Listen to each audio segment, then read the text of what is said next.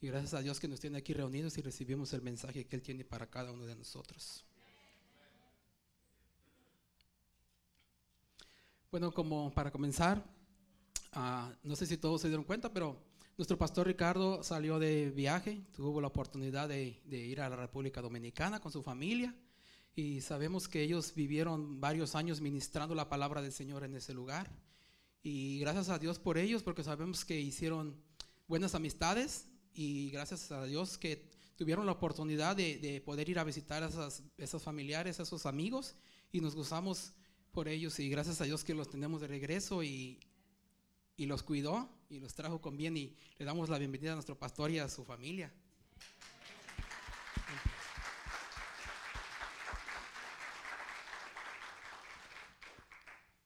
Bueno, como hemos, ah, como acaba de decir nuestro pastor John, que seguimos todavía dentro de la fecha de los 40 días de oración. Ah, y como también como hemos visto también los pasados domingos que nuestro pastor Ricardo ha estado hablando acerca de la oración, pues seguimos adelante en esta misma dirección, hermanos. Seguimos hablando acerca de la oración para que, para que al finalizar los 40 días de oración tengamos una, una perspectiva más clara de lo que significa la oración y la importancia que tenemos también cada uno de orar, la necesidad que tenemos cada uno de orar también del diario y el poder también que tiene la oración también.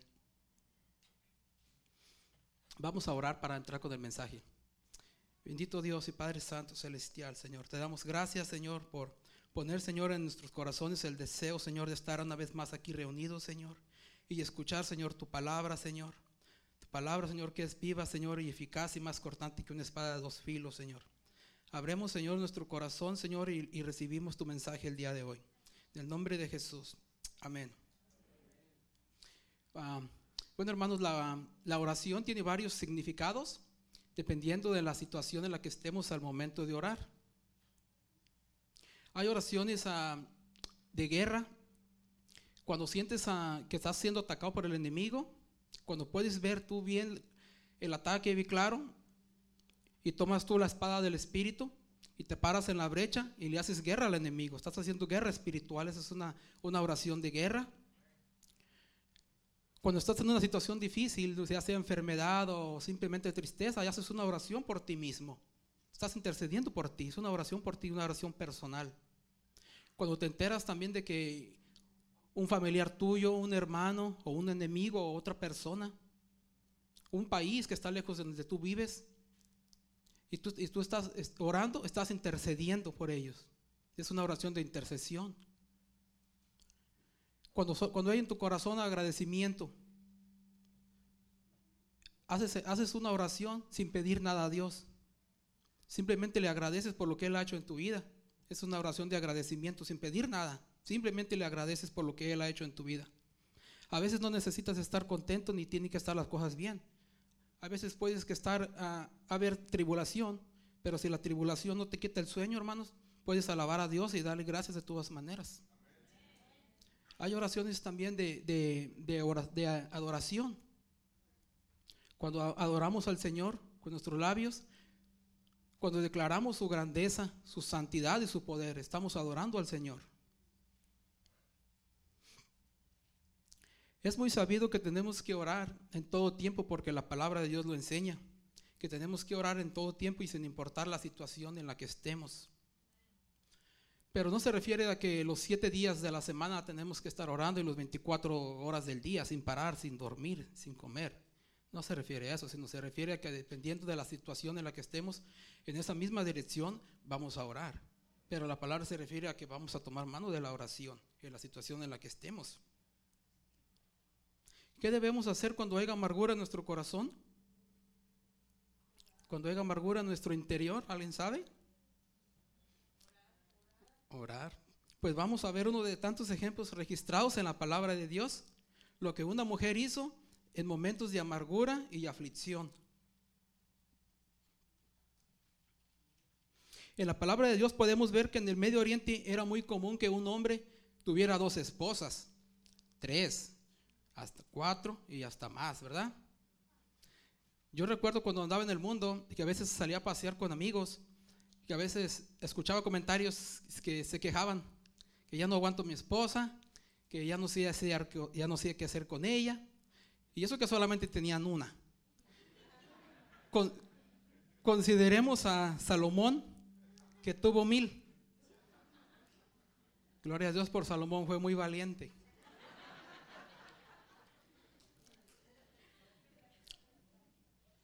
Gloria a Dios por las esposas. Dice Proverbios 18, 22. El hombre que haya esposa encuentra un tesoro y recibe el favor del Señor. ¿Lo creen? Es una bendición de parte de Dios recibir la esposa.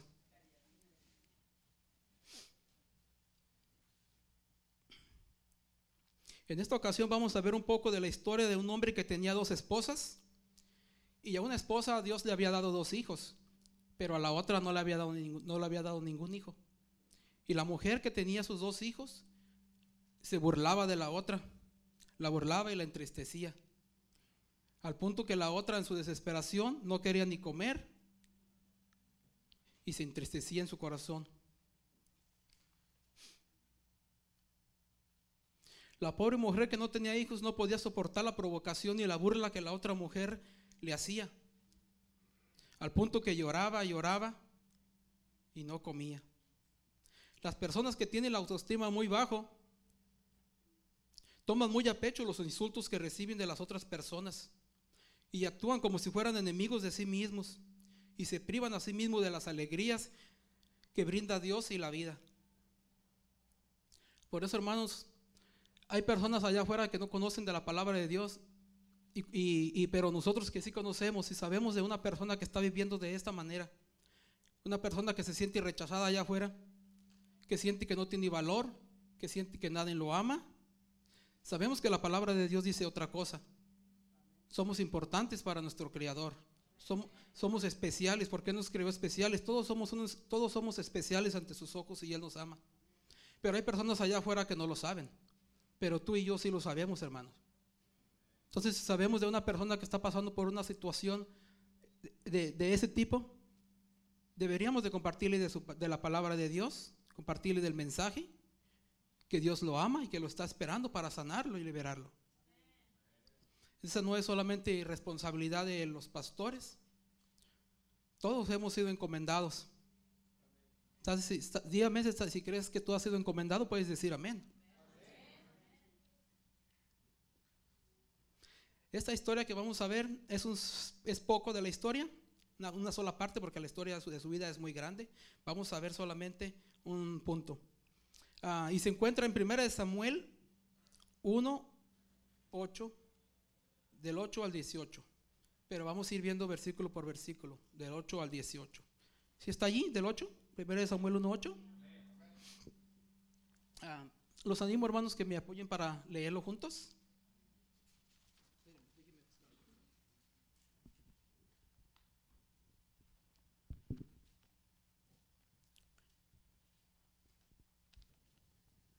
Muy chiquita esta cosa. No caben mis papeles. Vamos a leer el 8, hermanos, adelante. Y el Cana, su marido, le dijo a Ana, ¿por qué lloras? ¿Por qué no comes? ¿Y por qué está afligido tu corazón? ¿No te soy yo mejor que diez hijos? Su esposo trató de consolar a su esposa. Y podemos ver que los que por el matrimonio llegan a ser una sola carne, es necesario que también lleguemos a ser también de un mismo espíritu y un mismo sentir, a fin de compartir las alegrías y los problemas que uno pueda tener con el otro. De manera así que uno no se puede encontrar muy a sus anchas, muy quitado de la pena, mientras el otro está afligido. Esa es una promesa que hicimos delante del Señor de ser una sola carne, en las buenas y en las malas. Vamos a leer versículos 9 y 10. ¿Sí está ahí? Dice el 9. Y se levantó Ana después que hubo comido y bebido en Silo. Y mientras el sacerdote Elí estaba sentado en una silla junto al pilar del templo de Jehová, el 10. Ella con amargura de alma oró a Jehová y lloró abundantemente. Esta mujer, en lugar de quejarse y entristecerse inútilmente, podemos ver cómo, cómo enseña la palabra que era su vida, cómo bebía, pero tomó una decisión y recurrió a la oración Y en lugar de atar más y más apretadamente las cargas y ponerlas en nuestros lomos, hermanos, ¿por qué no descargarla en el Señor? ¿Por qué no descargarla en Él en oración? El mismo Señor Jesús, Él, mismo nos hace la invitación para que descansemos en Él. Dice Mateo 11, 28, 29 y 30. Vamos a leerlos, hermanos. Dice,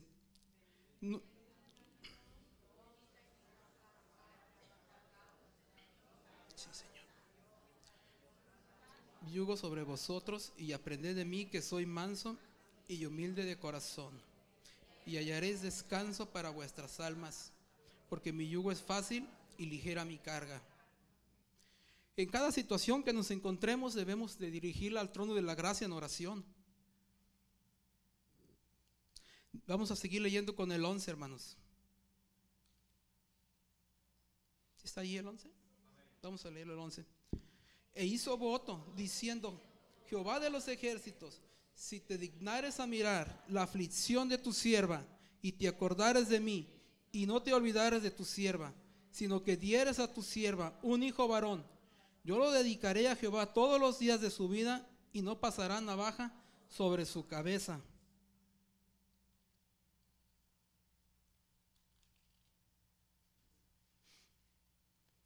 El pueblo de Israel tenía por costumbre hacer voto a Dios.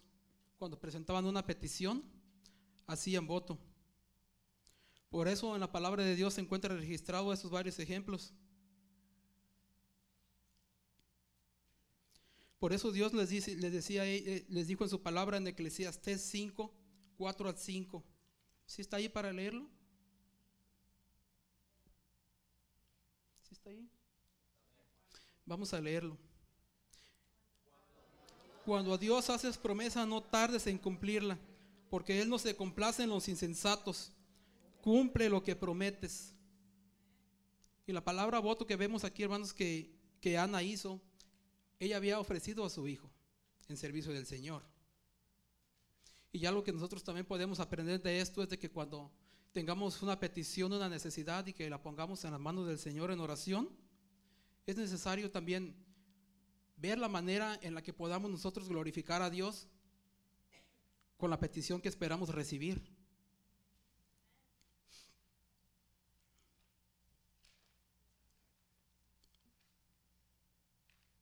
Pero eso no significa que cuando le hagamos una petición a Dios tenga que ir acompañada de un voto o una promesa.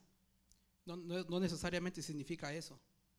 El pueblo de Israel lo tenía por costumbre, era una tradición que ellos tenían pero no es una obligación de que nosotros lo tengamos que hacer. De ninguna manera, más bien al contrario. Dios que conoce perfectamente al ser humano, conoce la responsabilidad y nos aconseja acerca de este asunto. Y de la manera que Él nos aconseja, lo voy a, lo voy a, decir como decimos allá en mi pueblo, cuando el padre le dice a su hijo, cuando le dice, hijo, tanteale el agua a los camotes. Recuerdo que muchos sí conocen esa frase, ¿verdad? y así es como si el Señor nos dijera a nosotros, hijo, tanteale el agua a los camotes. Pon atención a lo que vas a hacer. Nos dice eh, nuestro Padre Celestial en el versículo 5 de allí de Eclesiastés 5.5. Dice, mejor es que no prometas y no que prometas y no cumplas. Ya ves que nos está diciendo que no es necesario que tenemos que hacer promesa. Él al contrario nos está advirtiendo sobre este asunto. Él nos dice, hijo, si examínate, si crees que no eres capaz de cumplir lo que vas a prometer, mejor no prometas nada. Esta mujer prometió dedicar el niño al servicio de Dios. Y una cosa importante que podemos ver es también nosotros al momento de orar, hermanos, también pedir y si recibimos lo que estamos pidiendo, tratar de, en agradecimiento, bendecir a, nuestro prójimo. Esta mujer ofreció el niño al servicio de Dios, no tenía hijo, y todos sabemos en la historia de ella de que cuando el hijo nació lo tuvo muy poco tiempo y ella cumplió su, promesa. Ella se despegó de, se despegó de su hijo y, y, ella lo llevó con el sacerdote. Ella cumplió su palabra. Dice el versículo 12 y 13. Vamos a leer los hermanos el 12 y el 13. Mientras ella oraba largamente delante de Jehová, Elí estaba observando la boca de ella. Pero Ana hablaba en su corazón y solamente se movían sus labios y su voz no se oía. Y Eli la tuvo por ebria. Nuestros pensamientos, hermanos, son palabras para nuestro Dios. Él conoce nuestro corazón y nuestra mente. La palabra enseña que, uno está la, la palabra en nuestros labios y el Señor ya sabe lo que vamos a pronunciar. Vamos a seguir leyendo del 14 hasta el 17. Vamos a leer, hermanos, acompáñenme con el 14. Entonces le dijo Elí, ¿hasta cuándo estarás ebria? Digiere tu vino. Y Ana le respondió diciendo, no, Señor mío, yo soy una mujer atribulada de espíritu y no he bebido vino ni sidra, sino que he derramado mi alma delante de Jehová. No tengas a tu sierva por una mujer impía, porque por la magnitud de mis congojas y de mi aflicción he hablado hasta ahora. Él respondió y dijo, ve en paz, y el Dios de Israel te otorgue la petición que le has hecho. Esta mujer agarró la bolsa que ella traía y le abrió el zipper, agarró la promesa que el sacerdote le dio, la metió en su bolsa y cerró el zipper. Ahí lo podemos ver, agarró la promesa y nadie se la quitó. Vamos a ver lo que dice el versículo 18. ¿Está ahí? Vamos a leerlo. Y ella dijo, halle tu sierva gracia delante de tus ojos. Y se fue la mujer por su camino y comió y no estuvo más triste. La gran satisfacción y la tranquilidad mental con que Ana se fue de allí, voy a repetirlo una vez más, el versículo 18. Y se fue la mujer por su camino y comió y no estuvo más triste. Podemos ver que todo en su vida volvió a la normalidad, ¿verdad? Podemos ver ese cambio en ella. ¿Cuándo fue que ocurrió el cambio en Ana? Al momento que ella puso su situación en las manos de Dios. Ahí se acabó su aflicción. Ya había orado ella por ella misma y el sacerdote Elí también había orado por ella. Así que ella quedó convencida de que Dios obraría en esa petición. ¿Tuvo fe la mujer? Claro que sí. La palabra dice que se fue y no estuvo más triste. Dios nos enseña en su palabra cómo pedir, porque todos tenemos necesidades y todos estamos ah, en situaciones en las que le pedimos algo al Señor, pero a veces no sabemos cómo pedir, pero el Señor, el que quiere lo mejor para nosotros y Él quiere que recibamos las promesas que están en la palabra, Él quiere que las recibamos. Él nos enseña en su palabra también cómo pedir. Dice en Santiago 1.6,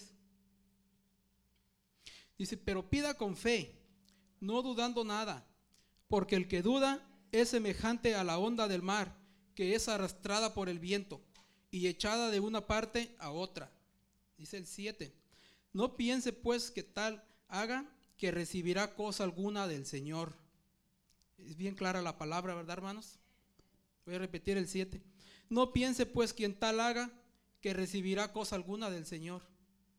Aquí Santiago nos asegura que la persona que no tiene fe en la oración que hizo, no puede ser escuchada.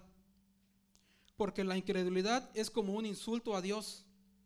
Si los hombres mismos se sienten insultados cuando se duda de su poder, de su capacidad o de su bondad para realizar algo, nosotros mismos a veces nos ofendemos. Por ejemplo, como si yo le digo a mi esposa, mira Juanita, el año que viene voy a bajar mi pancita. Y, si ella me dice, hmm, yo le voy, yo le voy a decir, ah, ¿no me crees? Me, tienes que creer.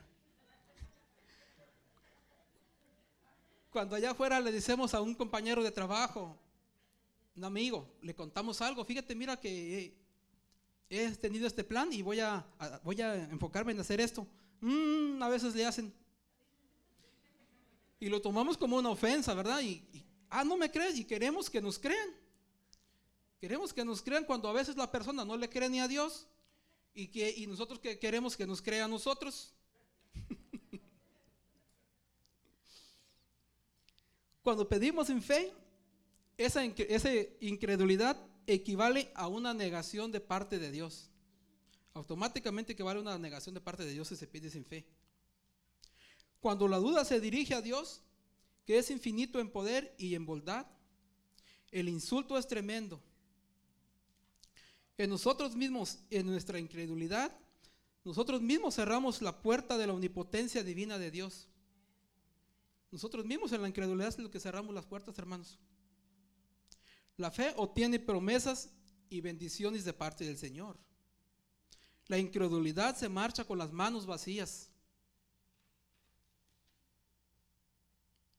Las peticiones deben de ir acompañadas de fe, porque sin fe es imposible agradar a Dios, es lo que muestra la palabra. No dice que es difícil, ¿verdad que no? Dice que es imposible. Pero ¿cómo sabremos que no tenemos fe? Hay una manera de saber, una manera fácil de saber cuando no tenemos fe.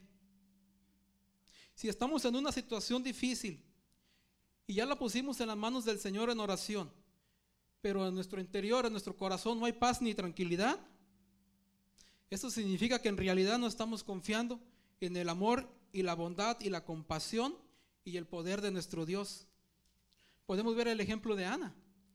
Ana derramó su alma en los pies del Señor y dice la palabra que ella se fue tranquila.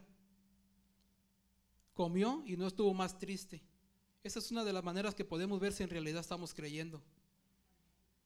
A veces que, que ponemos una petición de las manos de Dios, pero está ese temor, esa duda en nuestro corazón.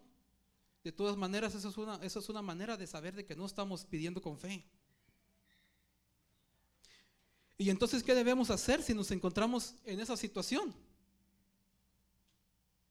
Nuestro paso a seguir es hacer lo que los discípulos de Jesús hicieron en Lucas 17:5. Vamos a leerlo. Los apóstoles de Jesús le dijeron, aumentanos la fe.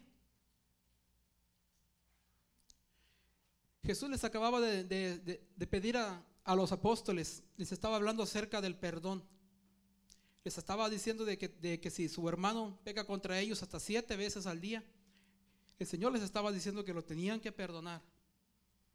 Y ellos mismos por esto le hicieron, por eso le hicieron esa petición al Señor, le pidieron que les aumentara la fe porque ellos mismos sabían que era mucho.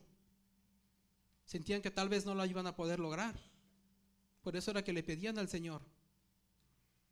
Los mismos apóstoles reconocían el nivel de su fe, que era muy bajo, y reconocían la necesidad que tenían de la gracia del Señor Jesús para que su fe se aumentara y se fortaleciera. Nosotros los creyentes deberíamos de desear de todo corazón el aumento de nuestra fe. ¿Alguien está de acuerdo? Que cada uno de nosotros deberíamos de desear también con todo el corazón que el Señor aumentara nuestra fe. Los apóstoles le, pidieron al Señor que le aumentara la fe. Eso nos muestra que también nosotros podemos pedirle al Señor que nos aumente la fe. Los apóstoles que caminaron con el Señor, que anduvieron haciendo milagros, andaban viendo cómo el Señor sanaba, cómo echaba fuera demonios, y aún así ellos pidieron que les aumentara la fe. Eso nos enseña que nosotros también necesitamos que el Señor nos aumente la fe. La oración con fe en la gracia perdonadora de Dios nos capacitará para poder sobrellevar las dificultades que nos salen al camino en nuestro diario caminar. Cada uno de nosotros estamos expuestos a que haya aflicciones en nuestro diario caminar, ¿verdad, hermanos? Pero la, oración con fe nos ayudará a sobrepasar cada situación difícil. Como dijo el apóstol Pablo en Filipenses 4:13 creo que es. Él estando en la cárcel, él dijo, todo lo puedo en Cristo que me fortalece. Él estaba, podemos ver que él estaba prisionero. No se está, no se está refiriendo de que cuando de que los problemas se van a hacer a un lado cuando Él va caminando. No significa eso. Los problemas van a estar allí. Lo que hace la diferencia es de que la mano poderosa del Señor va a ir con nosotros y nos va a ir fortaleciendo. Y por eso es que todo lo vamos a poder, todo vamos a poder soportarlo. Allí en la puerta, ah, en el santuario principal, allí está un closet. Y ahí pegado a la puerta está un versículo bíblico. Y, como ya son muchas veces las que yo he entrado a este closet, Siempre paso y lo veo y lo leo, paso y lo veo y lo leo. Ya son muchas veces las que he meditado en ese versículo. Es Hebreos 13:8. Vamos a leerlo. Jesucristo es el mismo ayer y hoy y por los siglos. En ese versículo podemos ver, hermanos, que es notable su amor en tiempos pasados. Y es una seguridad de su presente amabilidad y una promesa cierta de su futura fidelidad también. No importa por qué circunstancias pasemos, ni aunque haya espinas en nuestro camino. Si nos apoyamos en su palabra, en lo que Él es, podremos ver lo que Él hizo, lo que Él hace y lo que seguirá haciendo en la vida de cada uno de nosotros. Él aún sigue trabajando. Él dijo, yo y mi padre, dice, mi padre hasta el día de hoy trabaja, dice. Él no ha descansado. Él es el mismo ayer y hoy por los siglos. Y las cosas que hizo en el Antiguo Testamento, Él tiene el poder para volverlas a seguir haciendo en nuestras vidas.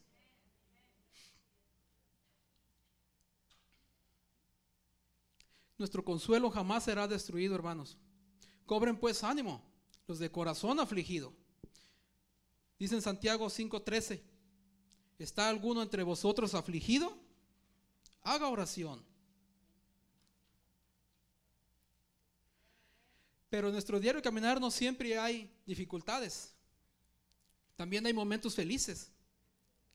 Lo que pasa es que si vivimos siempre quejándonos, eso nos acarrea ceguera espiritual y nos impide ver la barrera de protección que nuestro Señor ha puesto alrededor de nosotros. Y de igual manera la ceguera espiritual nos impide valorar las bendiciones que recibimos de parte de Dios. Y si no las valoramos, pues lógicamente tampoco la vamos a agradecer, porque no las estamos tomando en cuenta, no las valoramos, no las miramos, no las apreciamos. Es lógico que no le vamos a agradecer a Dios. Cuando nuestros amigos nos ayudan con un favor, le agradecemos, ¿verdad? Y hay diferentes niveles de favores que recibimos de parte de nuestros amigos. Hay a veces que recibimos favores pequeños que con el paso del tiempo se nos olvidan, ¿verdad? Y hay, y hay a veces que recibimos favores grandes, de los cuales a veces vivimos agradecidos el resto de nuestra vida con tales amigos por el gran favor que ha hecho por nosotros, ¿verdad? los consideramos grandes y vivimos agradecidos y lo recordamos. Cuando vemos a nuestro amigo le agradecemos, le decimos gracias por lo que hiciste por mí, aunque haya pasado un año, o hayan pasado dos, o hayan pasado cinco, ¿verdad? Pues es necesario que de esa manera vivamos agradecidos con nuestro Señor Jesucristo, siempre dándole gracias en oración por el sacrificio perfecto que Él hizo en la cruz del Calvario a favor de nosotros limpiándonos de nuestros pecados y dándonos vida eterna. Pero a veces puede estar alguien en la situación de que no sabes cómo orar. Y la cosa es, la pregunta es, ¿cómo le agradeces a tu amigo? Con palabras, ¿verdad? Pues de esa manera como le agradecemos a nuestro amigo, le deberíamos de agradecer a nuestro Señor con palabras. Él no espera que nos dirijamos a Él con palabras refinadas. Simplemente como hablamos con nuestros amigos, podemos hablar con Él. Yo cuando llego de trabajar, me espera mi esposa siempre con la comida lista y me pregunta, ¿cómo te fue en el trabajo? Y yo le platico cómo estuvo el día. Es una conversación. A un compañero de trabajo también me pregunta, hola, ¿cómo estás? Al día al siguiente día que lo vuelvo a ver. Y, conversamos y platicamos. Y esto es, eso es la oración, conversar con Dios. Abre tu corazón con Dios y, y, cuando estés en una situación difícil, simplemente con tus labios cuéntale la situación al Señor. Que de antemano Él ya la conoce, pero Él espera que, que contemos con Él. Él espera que, uno tenga confianza en Él y le contemos. Cuando estemos en un momento de alegría, se lo agradezcamos al Señor, le cantemos alabanzas, que se lo agradezcamos. Él siempre está esperando que nosotros tomemos la iniciativa. Y como lo vuelvo a decir, Él no espera que cuando nos acercamos a Él usemos palabras refinadas. Acerquémonos a Él con confianza.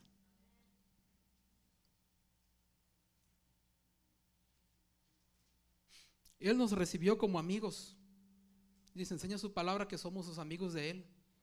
Es por eso que nosotros tenemos el derecho de poder hablar con Él como un amigo. Podemos confiar con su apoyo de Él en las situaciones que estemos. Si nosotros tenemos confianza a veces que estamos en una situación difícil, a veces recurremos a un amigo. A veces decimos, ¿y ahora quién podrá ayudarme? Y, te pones, y nos ponemos a pensar, ¿a quién le llamaré? ¿A quién le llamaré? Y ya viene en tu mente, ¿a quién le vas a llamar? Y le pides el favor, ¿verdad? Y de esa manera debemos de contar con nuestro Señor, porque Él es nuestro amigo. Él espera que nos dirijamos a, a Él de esa misma manera. Él nos recibió como amigos y lo demostró. No solamente lo dijo, sino que lo demostró con hechos. Vamos a leer Juan 15, 13. ¿Está ahí? Vamos a leerlo. Dice, nadie tiene mayor amor que este, que uno ponga su vida por sus amigos. Qué bonito versículo, ¿verdad, hermanos? Aunque a veces nuestra actitud no sea la correcta como amigos de Cristo, Él nos sigue amando. Podemos ver su amor que es fiel. Aunque siendo amigos de Cristo, a veces lo defraudemos, Él no nos defrauda a nosotros. Gloria a Dios por Él que Él sigue siendo fiel y nos ama sin importar las situaciones. En esta vida todos corremos el riesgo de que algún día un amigo nos traicione, ¿verdad que sí? Cristo mismo experimentó la traición de Judas. Pero nosotros nunca experimentaremos una traición de nuestro gran amigo Jesús. ¿Lo crees? Nunca experimentaremos una traición de nuestro amigo porque Él no nos dejará ni nos desamparará, porque Él sigue firme en su promesa.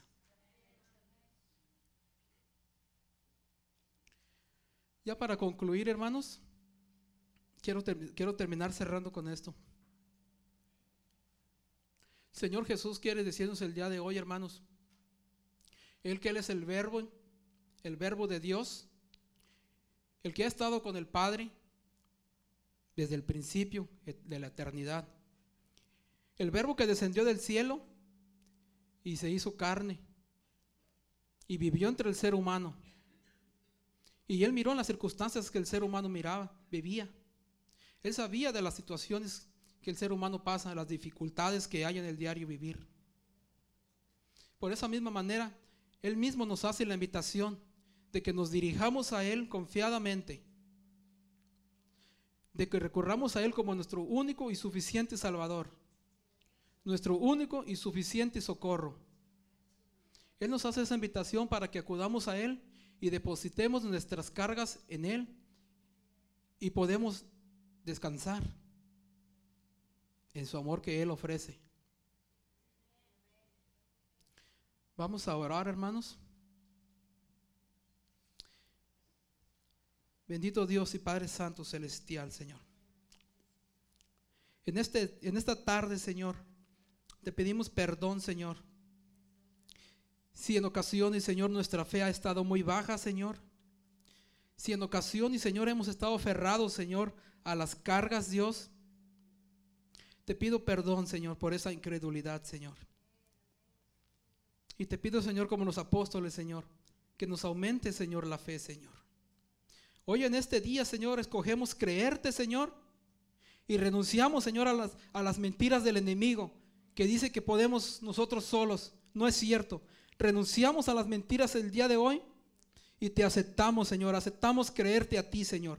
Aceptamos, Señor, a la invitación que tú haces, Padre, de llevar las cargas en, en ti, Señor, y descansar, bendito Padre. En el nombre de Jesús te damos gracias, Padre, porque somos tus hijos, Señor. Y en ti vivimos, Señor. En Cristo, Señor, dice tu palabra que estamos escondidos en Dios, en Cristo Jesús. Y el enemigo no puede tocarnos, porque moramos bajo la sombra del Omnipotente. En el nombre de Jesús. Amén. Le damos el tiempo a nuestra pastora Diana para que siga con la siguiente sección. Bueno, es, es clave y en esta mañana es importante que tengamos en cuenta que el Señor quiere que nosotros salgamos de aquí con una eh, convicción y con una eh, clara visión en cuanto a la oración. La oración es un tema tan amplio, ¿verdad? Es algo que, que tiene tanta profundidad y que solamente en estos 40 minutos o 45 minutos podemos tocar una sola parte de todo lo que es la profundidad que trae la oración. Y quiero simplemente enfatizar acerca de un punto de, de los que tocó eh, Hugo en esta mañana y los, nos compartió, es acerca de la fe. Es una parte muy importante en cuanto a la oración y ya vamos a ver cómo se eh, relacionan la fe con la oración. En Hebreos 11, Hebreos capítulo 11, versículo 6, voy a leer este versículo en la nueva traducción viviente. Dice así, Hebreos capítulo 11, versículo 6, dice, de hecho, sin fe es imposible agradar a Dios. Todo el que desea acercarse a Dios debe creer que Él existe y que Él recompensa a los que lo buscan con sinceridad. Y vamos a hablar un poquito acerca de, ya para, para hacer esta última exhortación y podernos enfocar y enfatizar lo que Hugo nos enseñó en esta mañana. Es una realidad que muchas personas no se acercan a Dios, y lo dice este versículo, porque simplemente no piensan que Dios existe. Y eso es una realidad que estamos viviendo actualmente. Llevamos cinco meses en esta bella ciudad, ¿sí? desde que llegamos, y han sido varias veces que hemos tocado con mi hija en los devocionales que hacemos con nuestros hijos en la noche acerca de que Dios existe. De una u otra manera, mi hija ha tenido conversaciones con sus compañeritas del colegio, aunque ellas no dicen abiertamente Dios no existe, pero de una u otra manera en las conversaciones está en el aire, ¿será que Dios existe? ¿Será que Dios es real?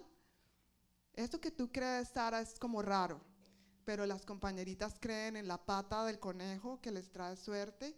Esta mañana justamente estábamos hablando de que con las compañeritas estaban hablando acerca de que se lee la mano y que cada línea tiene eh, un significado y todas esas cosas. Es impresionante lo que nuestros niños ahora están recibiendo. Y en el aire empiezan a crecer con eso de que Dios es un mito, Dios no es real. Dios no sabe, ¿dónde está Dios? ¿Sí? Y eso está en el ambiente. También es una realidad que las personas no se acercan a Dios porque creen que Dios no responde las oraciones. ¿Para qué nosotros nos vamos a acercar a alguien que no me escucha? Si tú tienes un amigo que no te presta atención, rápidamente va a dejar de ser tu amigo. O, tú vas a dejar de ser amigo de esta persona, porque como hablaba Hugo acerca de la amistad, nos acercamos a un amigo eh, en confianza, ¿verdad? Para poder hablar. Muchas personas no se acercan a Dios porque creen que Dios no responde a las oraciones. En otras circunstancias, hay personas que se acercan a Dios en última instancia, porque ya no hay nada más, ya he agotado todas las posibilidades. Vamos a ver si esto funciona. Es lo único en que tengo para echar mano ahora. ¿sí? Y por eso nos acercamos con duda, de si Dios va a obrar o Dios no va a obrar. También muchas veces nos acercamos a Dios creyendo que es más fácil de que Dios actúe en la vida del otro y no en mi vida, porque nos conocemos bien. Y a veces andamos con el testimonio prestado. ¿Tú sabes qué es andar con el testimonio prestado? Si tú vieras lo que Dios hizo la semana pasada. Era la tía de la vecina, de la abuela, del nieto, del primo de una señora que yo conozco, me contaron que Dios hizo eso. Yo creo que ya es hora de que andemos con nuestro propio testimonio y dejemos a Dios actuar en nuestra vida, porque Dios sí quiere actuar en, en nuestra vida también. Y por eso es que a veces escuchamos frases como, ay, no, mejor ore usted, porque es que a usted Dios sí la escucha. ¿Hemos escuchado eso? ¿O lo hemos dicho? ¿Sí? O hemos de pronto tenemos una necesidad o escuchamos una necesidad y esperamos al fin de semana para que sea el líder de la célula, el líder de la iglesia o el pastor que ore. A veces no creemos que Dios nos puede escuchar a nosotros mismos también y que Dios está atento a nuestra necesidad. Quizás nos hemos sentido identificados con algunas de estas situaciones o quizás identificamos eso en las personas que nos rodean o que conocemos Entonces, la pregunta en esta mañana es, ¿qué relación tiene la fe con la oración? ¿Qué relación tiene la fe con la oración? Y es muy sencillo. Acercarnos a Dios requiere un acto de fe. Y eso es lo que nos dice Hebreos 11:6. Dice aquí que sin fe es imposible agradar a Dios. Y la razón por la cual es imposible agradar a Dios está ahí mismo, en el versículo 6. Si seguimos leyendo, dice, ¿por qué? Porque todo el que desee acercarse a Dios debe creer primero que Él existe. Primero debemos creer que Dios existe. Dios es real. Y aunque nosotros aquí lo hemos escuchado y lo sabemos, es bueno escucharlo de nuevo. Es bueno que lo enfaticemos. Es bueno que nosotros lo declaremos en nuestra, cada día en nuestra casa. Porque estamos rodeados y estamos siendo bombardeados por cosas que nos hacen cuestionar. ¿Será que este cuento de verdad es serio?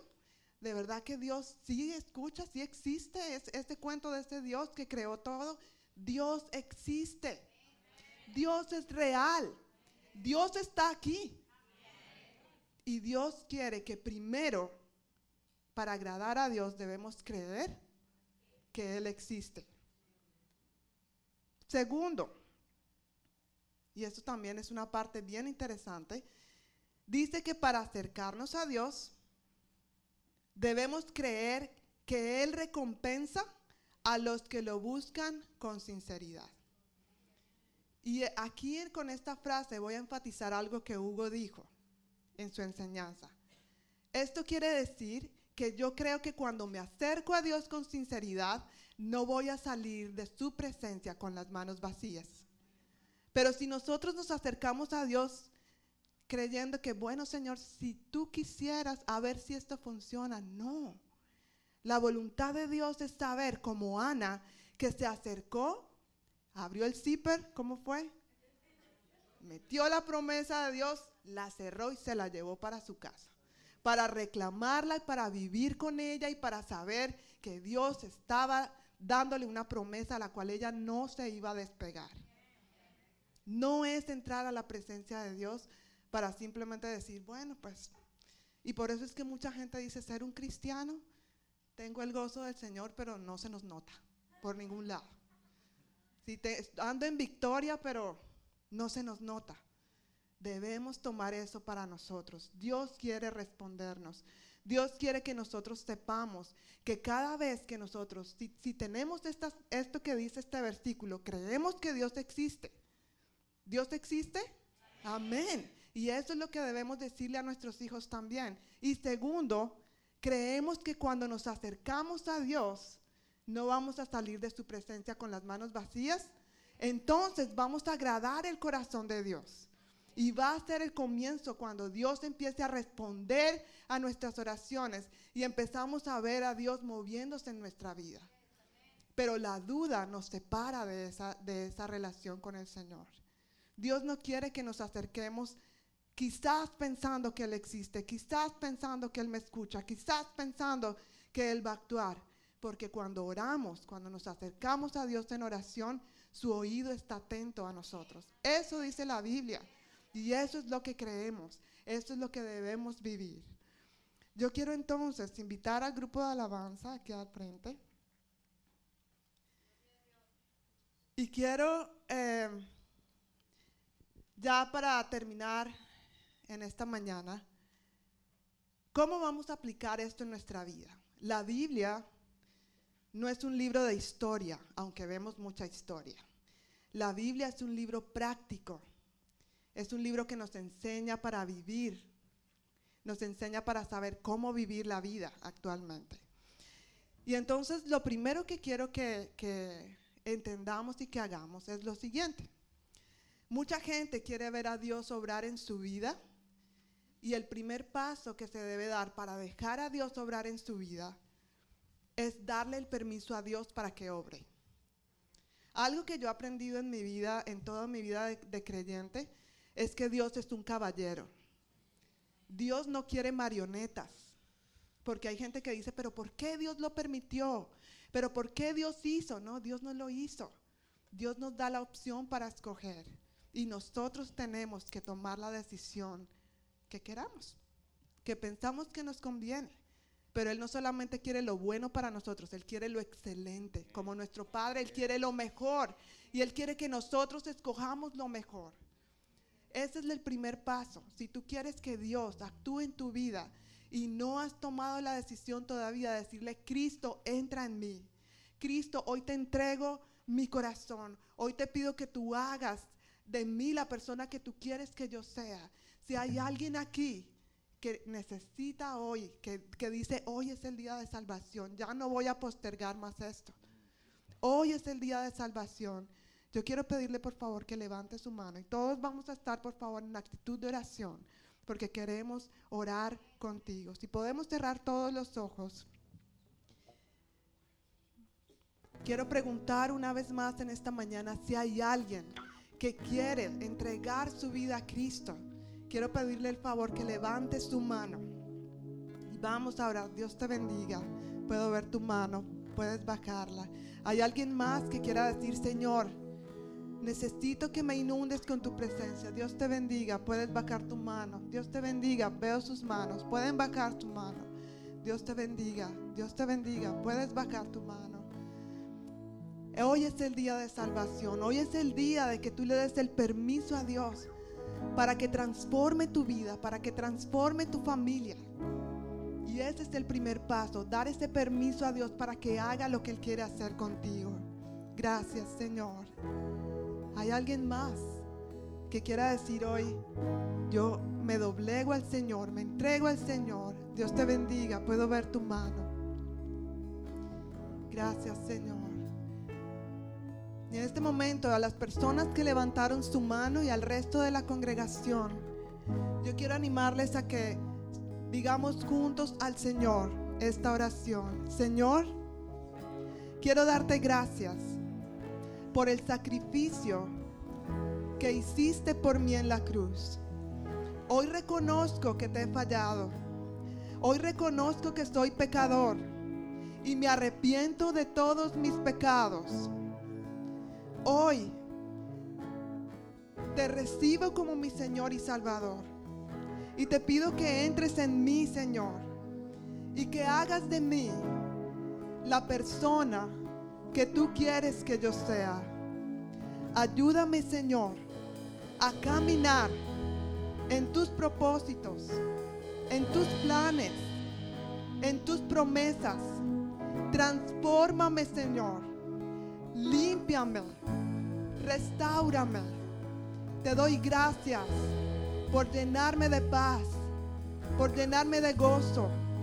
Y gracias por escribir mi nombre en el libro de la vida. En el nombre de Jesús. Amén. También